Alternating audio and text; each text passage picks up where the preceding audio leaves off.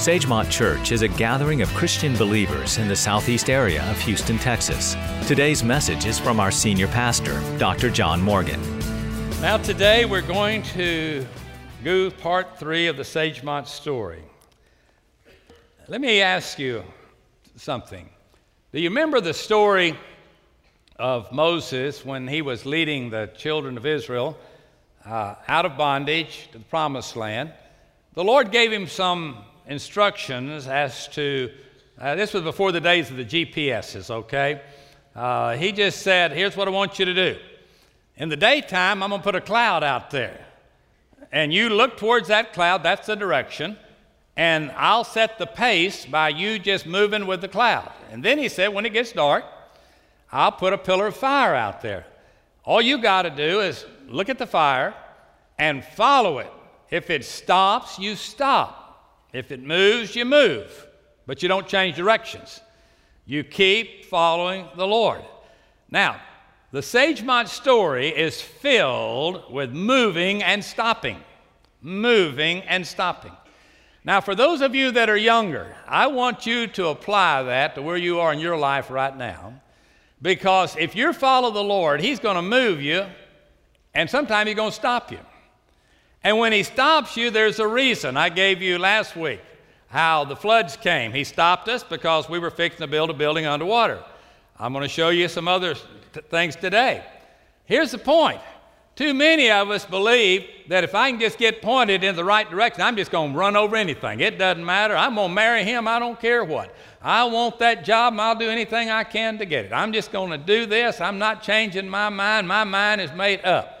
Now, God changes not, but you need to change sometimes. And the best way to know is to follow His sign.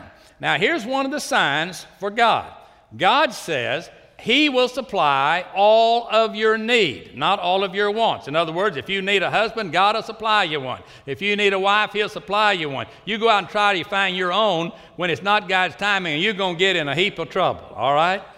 If, if you need it, God's going to give you the money. If you don't have the money, you don't need it. End of story. You know, don't, don't go charge it on a card and pay somebody else 20% interest because you just got to have it. You got to have it right now because all your friends is getting one. Now, you need to pick up on things like this in this story. You can't go back to the 1960s and 70s, but you can pick up right now and watch how God leads His bride, the church. Sometimes He slows us down, sometimes He speeds us up. Sometimes he says, Whoa, no, we're going to change and go in another direction. Just follow me. And then one day you will understand it. If you're here today and you are a person that's been a member of Sagemont for years, I want the story that I'm telling to be an encouragement to you and a reminder to you. If you're not a believer, and you do not believe that God is alive and that God directs the affairs of his obedient children, I want you to see from this parable, and a parable is a is a earthly story with a heavenly meaning. I want you to see how God directs his children. If you're not a child of God and don't believe there's a God, I want you to rethink your conclusion that we have an awesome God and He reveals Himself right now, just as He did back in the Old Testament, just as He did in the New Testament. He reveals Himself, He makes Himself so evident. He started off by saying, uh, well, in the book of Romans, he talks about creation. He said, I made myself so evident when I created this world that all people are, are without an excuse. To just even have a thought there is no God. After what God did, He settled that just like that, okay? Now, if you pick up and see God directs the affairs of His children, His bride, the church, His children. We're all God's children by adoption. So keep that in the back of your mind as I tell this very, very interesting story. And if you're looking for a church home and you say, I would just like to find a church that just totally follows the Lord, I want you to really pay attention as this factual story is shared with you. Now, one of the questions that I get more than any other question, I get to tell the Sagemont story literally all over the world, and it's been written in, in periodicals all over the world. Uh, And the thing when I'm in person, I'll be in Yorktown, Texas tomorrow night telling this story, part of it. Here's the question about last week. Now, I heard about that 40 days. Now, I understand that 300 of your families went out and got another job, and, and then they ate together, and that's the way they existed for 40 days. Now, they didn't give everything. They didn't give their regular income, did they? Yes, they did. They gave their total income for 40 days to the Lord. We did eat together. We did pay our bills a month ahead of time. And we did watch the, Lord miraculously do that. But see, people say, oh, that can't happen. Because Christians, if, if, if, you know, 30 days, we're bankrupt, you know, lose our job, too, you know, we can't pay all of our bills, can't pay all of our bills. Why do you have so many bills? It's called credit, all right? And people say, no way people can exist without 30 days. God is an eternal God, not a 30 day God, okay? So I just want you to know that, that the miracle is so great that God supernaturally blessed those 300 families and allowed them to give their regular income, get a secondary job, and live on $10 worth of food every week, and nobody lost one single pound, and we all still like stew and cornbread. All right? Now, I want you to just get that down as a foundation. Now, let's pick up the story for today.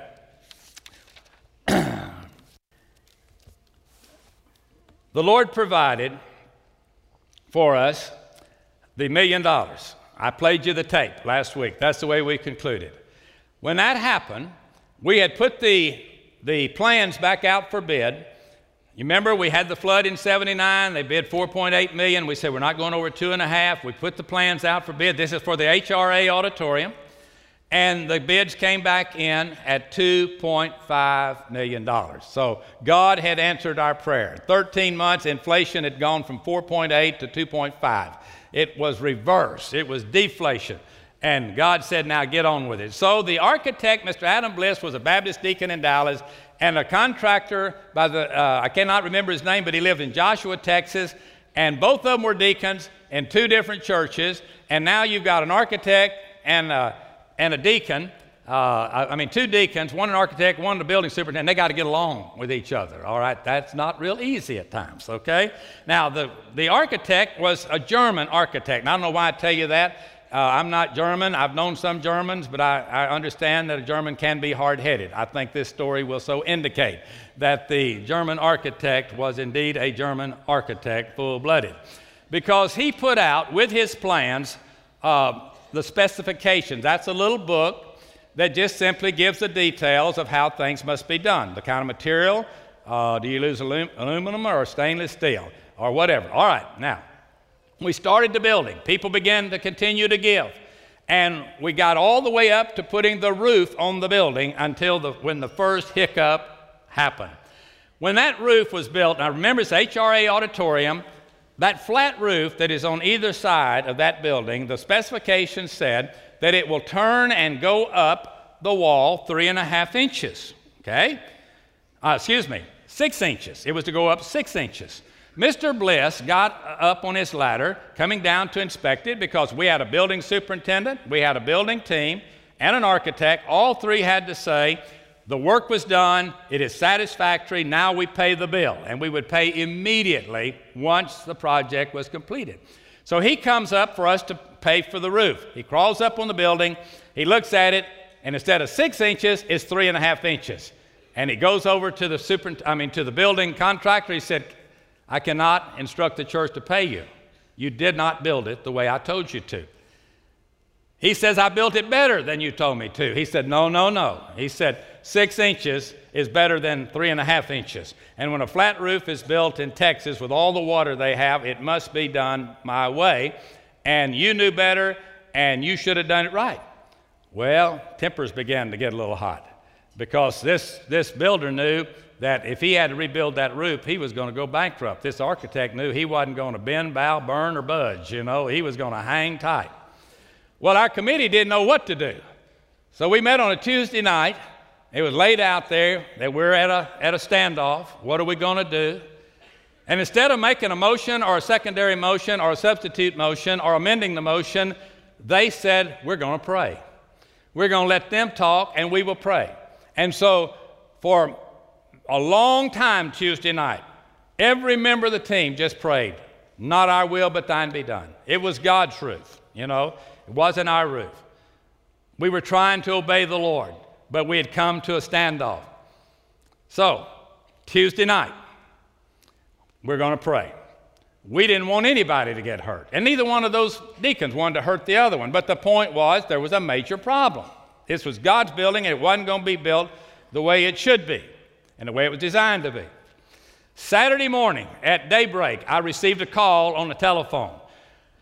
I was still in bed when I said hello, and it was our executive pastor. His name was Bill Moore. And Brother Moore said, Pastor, he said, Are you up? I said, Well, I am now. And he said, Well, uh, if you want to get a good look at that roof, you need to come down to the church, and I'd like to show it to you. I said, Brother Bill, I don't want to come down to church and see that roof. I am tired of that roof. That's all I've seen, and every nightmare this week is that roof. And I don't want to go back up there and see that roof again. I've seen all that I need to see. He said, No, you won't need a ladder. He said, The roof is out in the parking lot and it is, it is wadded up like a roll of paper. And I got, I said, You got to be kidding me. He said, Well, you come down here. Well, I got half dressed and came down here and I drove out there on that parking lot. And the flat roof on the north side of the HRA was rolled up and crunched like it had been through a, a, a uh, machine of some kind and was laying out in the parking lot just like he said. Because just before daylight on that Saturday morning, after we had prayed on Tuesday night, a tornado came across Texas 3, 45 South, came right over top of all the homes in, in section 1 of Sagemont.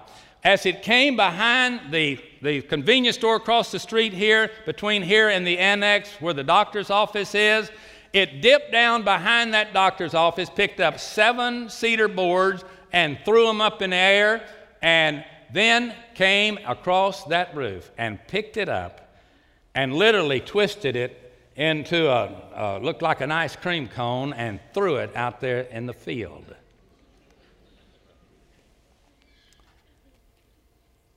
And thanks to State Farm Insurance,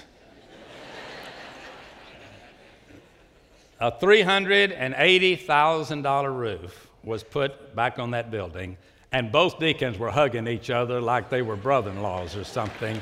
And God just came through because God's ways are higher and they're different. He knew that was not the way it to be, but it didn't matter what the reason was. And thank God that God even owns the insurance companies, and uh, that was paid for. So we continued on, and the money out of 2 million, went to 2 million. Money continued to come in. Buildings 2.5 million, actually 2.6 million, and the money began to come in slower than the building was being built. So we got together and we had a, uh, had a, a gathering over in the HRA, and we called it Joining Hands for Victory. And we invited our, first of all, our children that rode in buses. We had 30 buses that would go out and bring children in on Sunday, sometimes over a thousand children. They went out and brought in all these kids. And we were going to have a gathering there. We didn't tell the city hall. Uh, we thought it's better to get uh, forgiveness and permission uh, that we would just go in, and David Meckley, who ran the sound system for the James Robison Evangelistic Association, brought his portable generator, his sound system. We hung lights down on extension cords from Walmart and uh, went in that building with his sound system and just a shell of a building and brought in portable chairs, and the children sat way up in the HRA in the balcony. And we just started praising the Lord, praying and giving testimonies, and people started telling what the Lord had done. And uh, a little after 8 o'clock, we invited the children who had come to bring an offering. We had put a, a wash tub. Now, for the old people here, it was a number two wash tub. For the young people, don't, don't worry about what number it was. It was a big wash tub, all right, like this big around and this deep. And we put it right at the front in the HRA, right out there.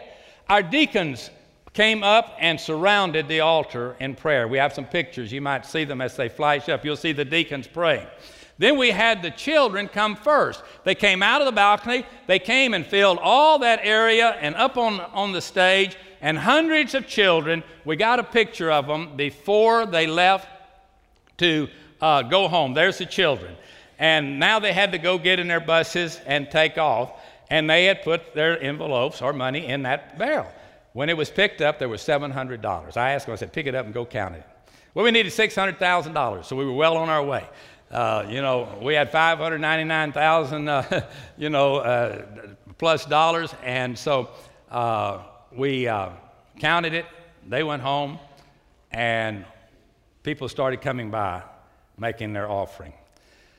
You'll see some pictures on the screen of that. As the, as the people came by, people gave whatever God had told them to give. When everybody had come by, we just continued to sing, and they went back and counted the money. And when they counted the money, it was $807,000. 807,000. Now remember, the need was 600. We thought. We thought the need.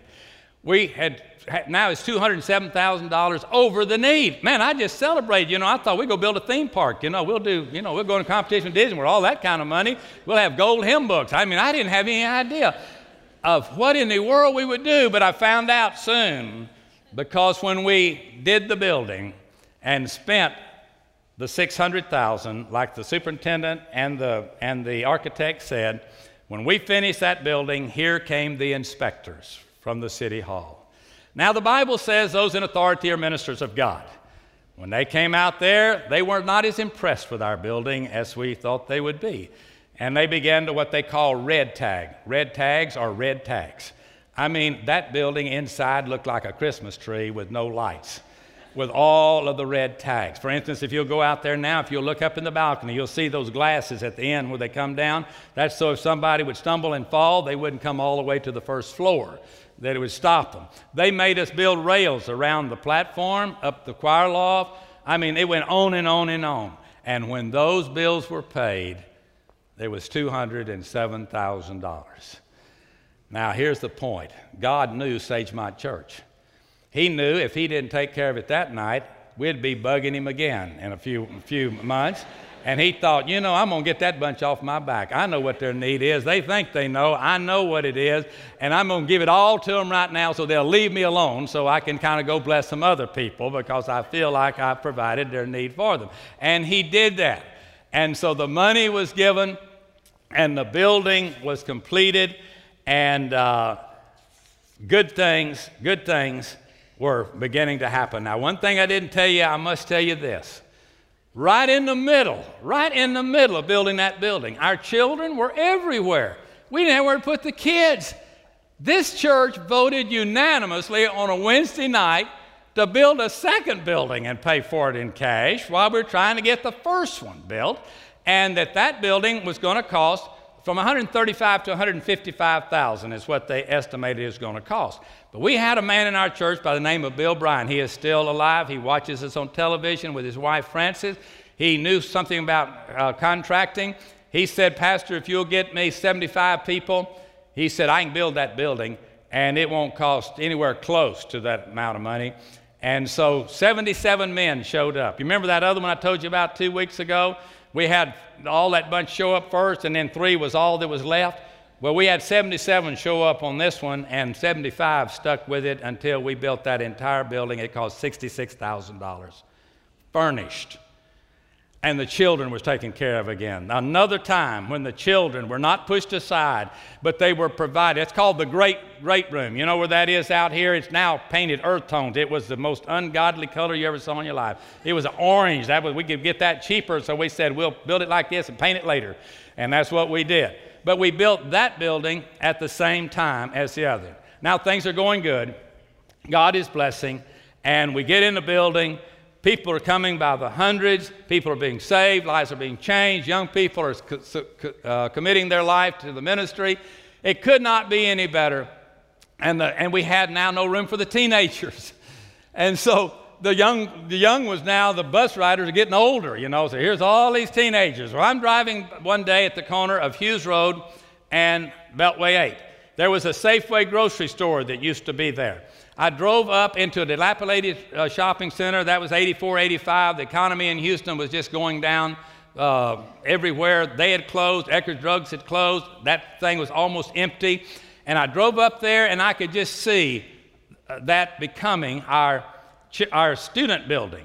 Uh, it was for sale. And so I called the people that owned it. They were in New York City.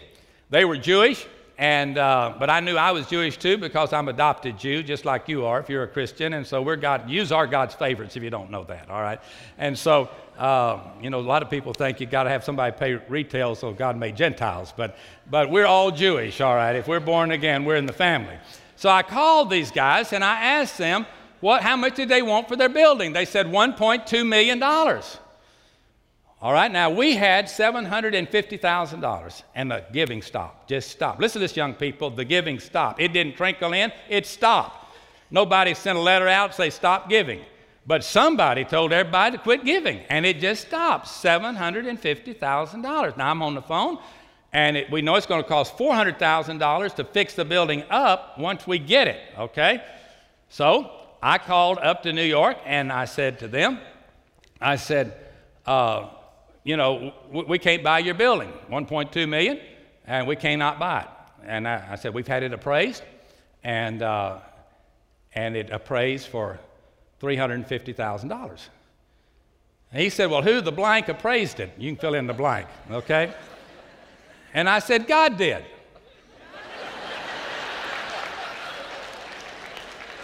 and he said, excuse me? I said, God appraised your building because we asked God to give us the money to buy your building, and He gave us $350,000. It's a praise, done deal. That's your offer. He said, Well, we can't accept that offer. I said, Well, we can't take your building.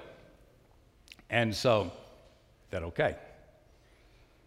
Well, the clock keeps ticking.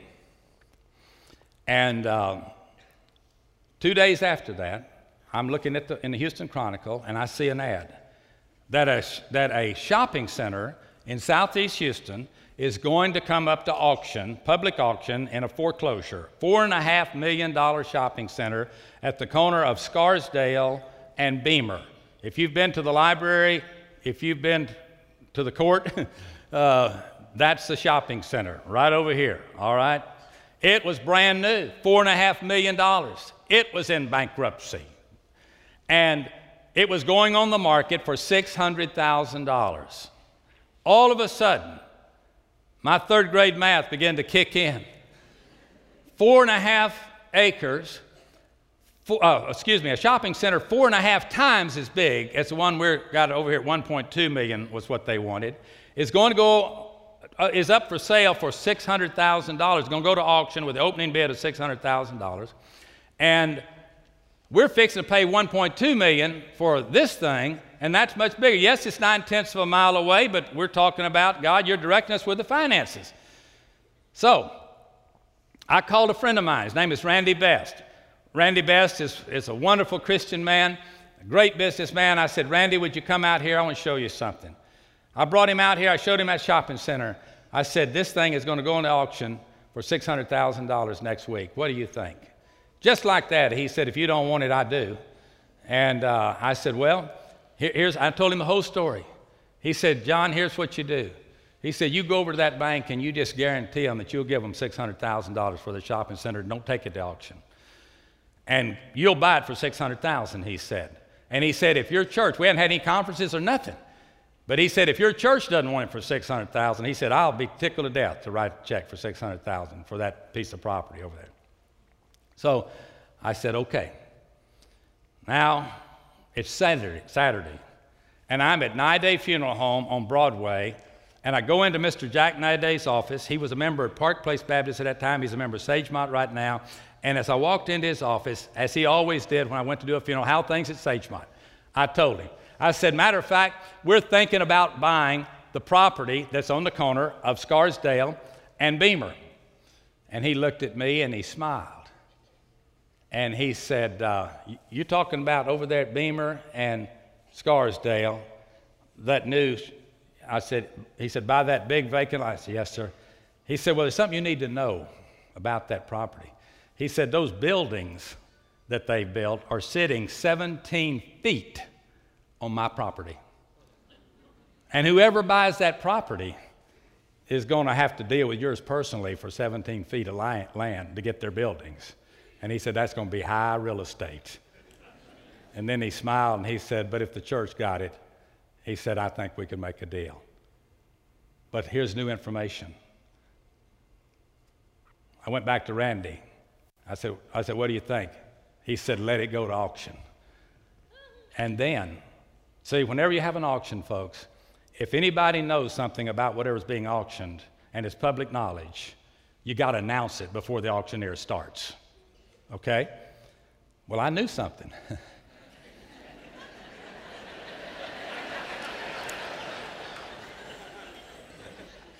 so I informed the auctioneer, and, and the auction opens up, and Mr. Nide made the first bid, and we made the second bid of 500000 and we bought it for $500,000. Okay, now hold on to that a minute. Let's go back to the other one. Now we got this shopping center over here. And I called up to, to uh, uh, I was going to call back to New York and tell them that we had bought the building. I mean, we bought another, another shopping center. Uh, we had paid them $88,000 to lease it for the young people to use it for a year, for 18 months while we raised the money. Okay, and we were in there all of that time. But right in the middle of all of this, I get a phone call. And my phone call is from the Safeway Corporation, not the owners of the building in New York, but Safeway.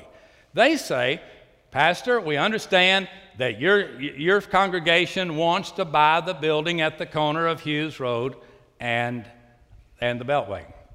Oh, and uh, yes, in the Beltway. And I said, that's, that's correct. He said, Do you know that Safeway has that building leased for 50 years? And we've only used it 17. So there's 33 more years on our lease. And if you buy that property, you're going to have to buy our lease. I said, Well, how much do you want for your lease? He said, $350,000. I said, I think we got a deal. I said, we'll have to take it for the church, but I think we have a deal. We leased that property. It expires in 2017. We're still in, we still have that property. It's still going. $350,000, $400,000 to, to put the theater, the snack bar, all that stuff that's over there, add it all together. It is exactly, it is exactly what it took to get that property for those 33 years. God was saying, You don't need to buy it. I'm not going to give you 1.2 million. Then you got to put $400,000 on it. That's not in the long range plan for you, but it'll sure take you through the year 2017 while I provide other things. Those stories are coming because at that time we own five acres of ground. But God is saying, This is a temporary thing, this is not a forever thing. You say, but you already bought that one over there. I said, yes, that's right. So I called Mr. Best and I said, Randy, let me tell you what's happened. And I said, you can have it. And I said, we bought it for 500000 He says, well, I want it. And he said, I told you I'd give you 600000 It's worth 600000 He said, since your church was blessed of the Lord to get it for 500,000. He said, I'm going to send the church a check for 100,000 to put some things in the building for the young people that you couldn't put in with the 400,000. So that gave us $500,000 to do some things that we needed to do. Now, is that not an awesome God? Just think about that. Just think about that. He took care of every single thing, but look at all the times we could have. Well, God told me but I want it. But we need it. God said, They that wait on the Lord shall renew their strength. They'll mount up with wings as eagles. They'll walk and not grow weary. They'll run and not faint. They'll run and not go weary. They'll walk and not faint. That's the way God is, young people. Think about that story.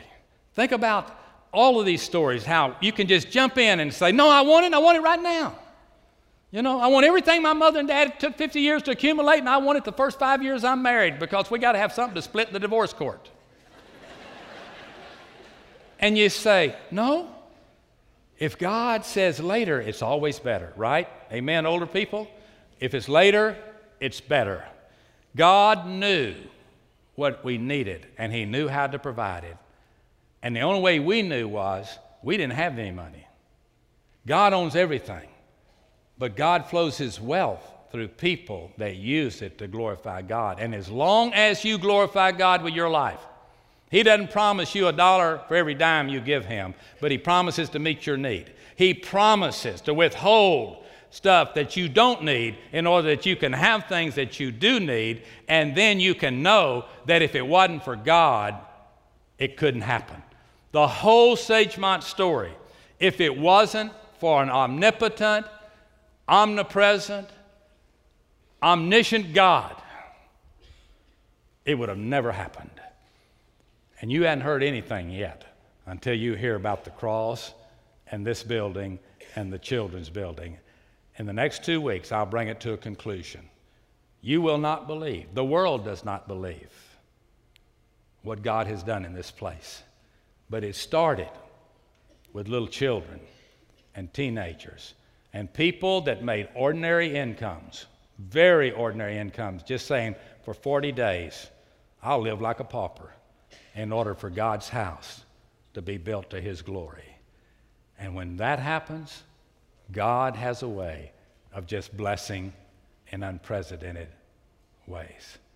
So I want you to go home thinking, Lord, what about that? You know, I've been praying and asking you for something for a long time, and you just don't answer my prayer. Yes, he did. He said no.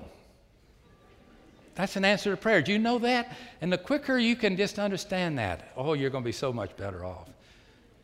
Young people, our church is trying to set an example for you. We're not trying to tell you to do something and us do something else.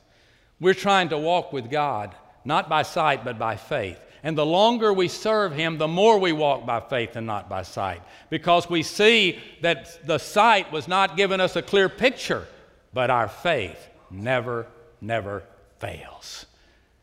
By faith, you can be saved today by the grace of God. The first thing is you give your heart to Christ and then let God bless you by coming into your life. Wherever you go, he will lead. Whenever you face a decision that's a mountain to climb, if you have the faith of a mustard seed, God will either give you the strength to climb the mountain or He'll knock the mountain down. One or the other. One or the other. Even as I speak to you today, even by that analogy, it just hit my mind. This big old hill right over here is a mountain. That's a $125,000 mountain that's got to be moved to build the parking lot that we're asking God for in the next 90 days. $125,000 to move it. But God has put a plan in place to where it can be moved for nothing. For nothing. Free. That's the way God works. He just does it over and over and over and over again. So I just say this as we go home. If you don't have the Lord in your heart, why not? You don't know what another day is going to bring. Who would have ever thought that this past eight days would be what they've been? Who would have ever ever imagined that that would take place again in America and unfold like it did with the earthquakes in China, the blast just out of Waco, the horrible Boston Marathon, and then you can fill in a whole lot of other blanks in your world. But God is still on the throne. And if you can just get a hold of that, you don't have to go out and get in competition with the world. If you'll walk with God, He'll provide your every need according to His riches and glory by Christ Jesus. Would you just pray with me for a moment? While our heads are bowed and our eyes are closed, do you know Him? Do you know Him? Do you understand He cares just as much for you as He does for anybody else on the planet? Do you understand, families, that your children need to walk with God and be in a church where the church tries to be an example to the children in word or deed, and to the teenagers, and to the young couples, and to the single adults, and to the senior adults, that God will take care of you. But it's got to be done His way. and His ways are better than man's ways. And so, as we close this service, we open up what we call the Connection Center over here, and you have one in the HRA, but the one over here is just behind these cameras out in the foyer, back this side of the divine servant where Jesus is washing Peter's feet. There in that room, you can be born again. You can have a new life in Christ. You can find a church home. You can have somebody pray with you, Lord, what would you do with my life? What do you want to do with my life? Take my life and let it be consecrated, Lord, to thee. If you just have a burden today and you want somebody to just kind of help you carry it or help you adjust it, or maybe pray with you, God to just lift it off your back and you can go your way rejoicing, praising the Lord, like a blind man that's been made to see or a lame man that's been made to walk. Would you come and do that? So, as we sing this verse, you'll see people moving, going there to pray and talk with you. If Spanish is your language, we'll have people there to talk with you. But don't go away from here. Not knowing what another day is going to bring without Jesus in your life and in your home. Father, I pray now you'll bless us as we sing this invitation. May your spirit rest upon this place.